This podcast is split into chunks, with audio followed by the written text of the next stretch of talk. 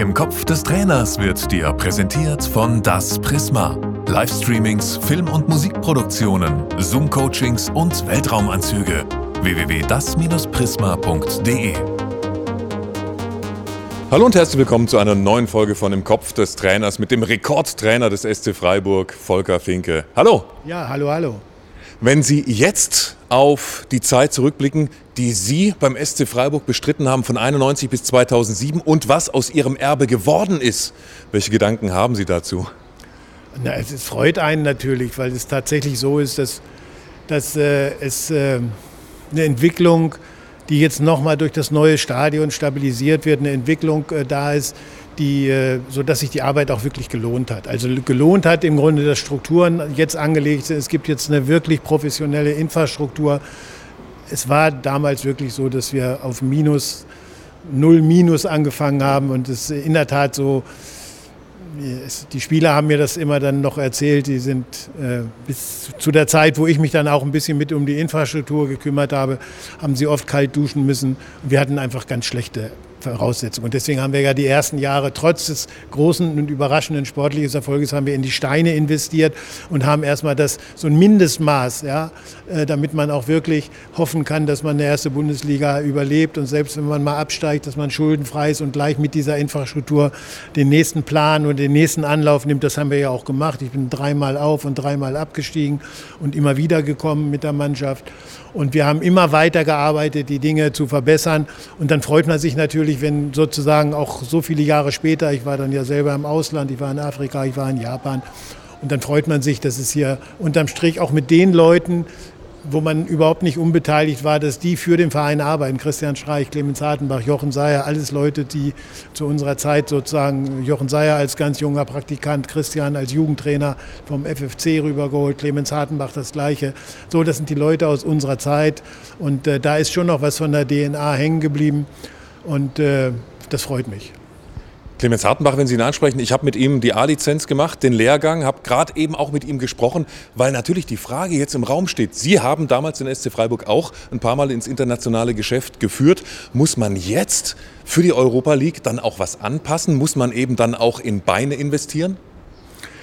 Ja, da muss man gucken, wie viel verloren geht. Man muss jetzt einfach nur gucken, äh, äh bleibt der Kader mit Ausnahme von Nico Schlotterbeck so zusammen gucken wir uns um, sozusagen, dass man eventuell tatsächlich äh, auch im defensiven Bereich als Antwort auf diesen Weckern äh, ist aber eigentlich schon gelöst. Insofern mit Matthias Ginter, der ja nun auch alter Freiburger Junge ist sozusagen und mit 28, 29 noch nicht zu alt ist, ja.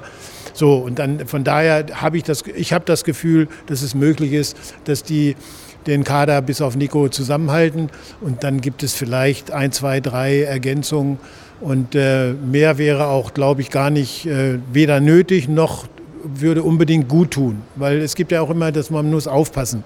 Also als wir da unser allerbestes Jahr hatten, wir waren mal Dritter in der Bundesliga, drei Punkte hinterm deutschen Meister äh, Borussia Dortmund und zwei Plätze vor Bayern München. Das war dieses berühmte Jahr, wo wir dann auch gegen Bayern München 5-1 gewonnen haben und so weiter.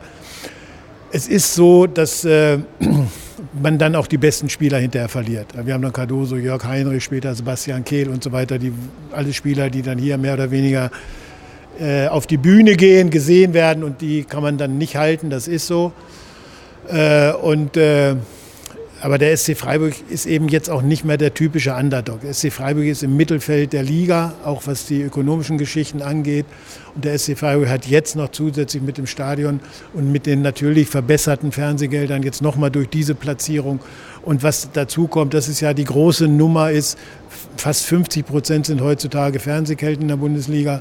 Ticketing sind 8 bis 12 Prozent, also ob du nun 5.000 oder 10.000 mehr hast, das ist nicht so existenziell wie die Zugehörigkeit zur Liga wegen des Fernsehgeldes. Und deswegen ist es so, dass ich glaube, dass aber die Vermarktung auch noch in dem neuen Stadion, es sind erstmals Logen im Stadion, die wahrscheinlich auch die Fernsehvermarktung im Sinne von Bannenwerbung und so äh, wird steigen können. Also es, es gibt nicht mehr so viel Grund, unbedingt aus wirtschaftlichen Gründen heraus, auch als Spieler nach meinetwegen zwei, drei guten Jahren den Verein zu verlassen. Es können auch Spieler wieder hier bleiben. Wir hatten so ein Glück mal in der Phase mit den Georgiern, so dass so Leute wie Kobiaschwili, Jaschwili, Jaschwili hat elf Jahre hier gespielt als überragender Spieler und hat viele Angebote ausgeschlagen.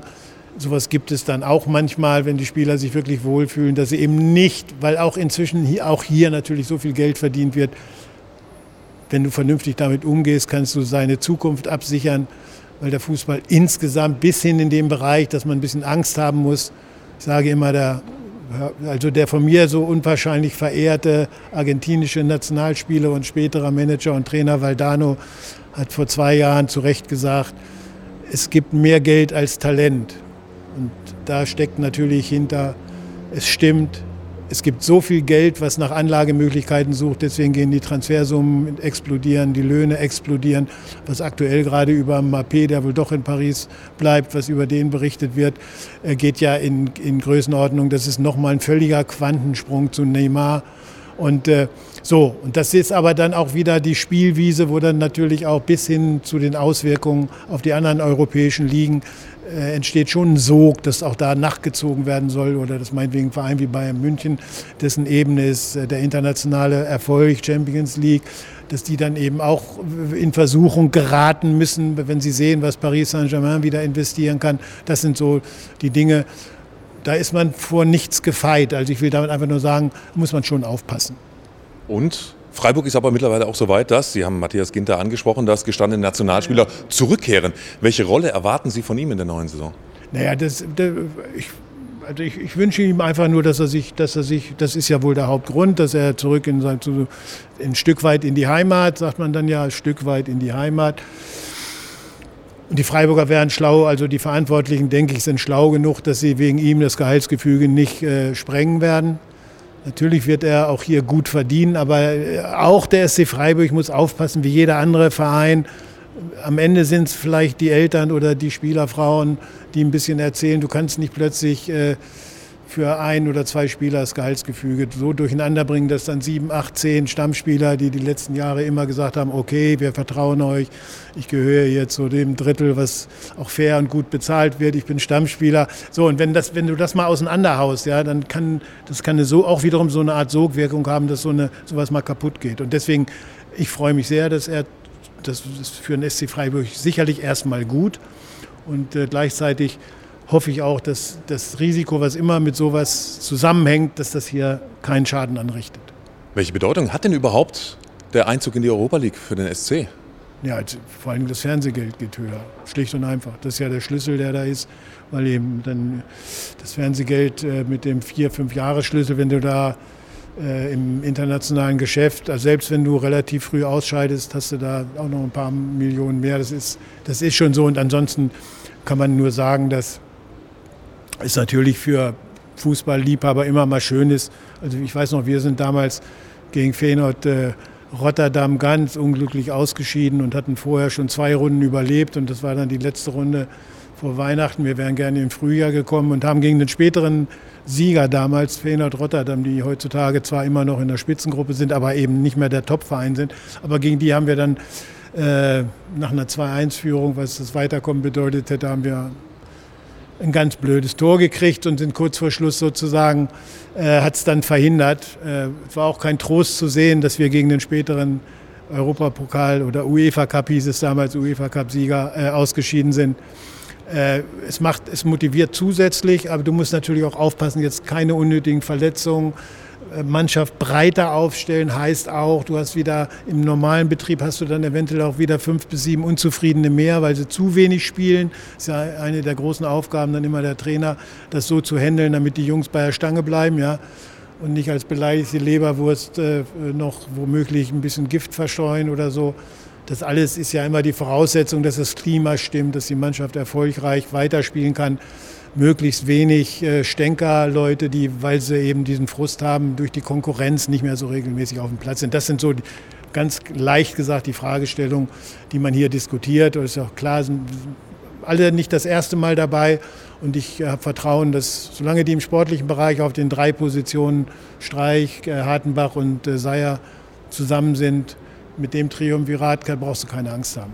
Wie genau führt Christian Streich Ihrer Meinung nach denn Ihr Erbe weiter? Nein, das, da, da will ich jetzt auch, weil Christian, also ich kenne ihn so gut und er kennt mich so gut. Und da sollte man jetzt ja nicht in der Öffentlichkeit irgendwelche was über Persönlichkeit und Charakter. Das gehört sich grundsätzlich erstmal nicht und wir sind auch so befreundet, dass ich das auch nicht okay finde, weil äh, jeder kriegt zu seiner Zeit so viel Lob, äh, äh dass man ja wäre geradezu fatal, ja, wenn man wenn man äh, sich dem Lob nicht äh, grenzenlos anschließen würde. Und das mache ich auch gerne, aber es ist einfach so, dass, dass äh, diese Gruppe, die um ihn herum ist, die kennen, die kennen sich untereinander gegenseitig. Der Hartenbach und der, der Christian, die haben als Studenten zusammen eine WG bewohnt und äh, die wissen ganz genau, wie sie sich gegenseitig helfen, wenn es mal Krisensituationen gibt. Weil meine, niemand verliert mal plötzlich drei, vier Spiele hintereinander und bevor jemand dann äh, äh, echte Probleme äh, es nicht geregelt kriegt, sind eben Leute da, die sich gegenseitig helfen. Und das ist ja die Stärke von Kontinuität. Dann verraten Sie uns zum Schluss bitte eine Frage noch. Und zwar, wenn Sie auf den jungen Trainer Volker Finke zurückblicken, welchen entscheidenden und wichtigsten Tipp würden Sie ihm jetzt aus heutiger Sicht mit Ihrem heutigen Wissen geben? Ich gebe keine Tipps. Bin, bin, ich, ich, ich verstehe die Generation, die jünger ist. Es ist ganz schlecht, wenn die alten weißen Männer irgendwas Schlaues erzählen wollen. Dann herzlichen Dank für das Interview. Alles Gute, Herr Finke. Im Kopf des Trainers wurde dir präsentiert von Das Prisma.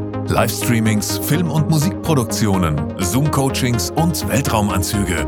www.das-prisma.de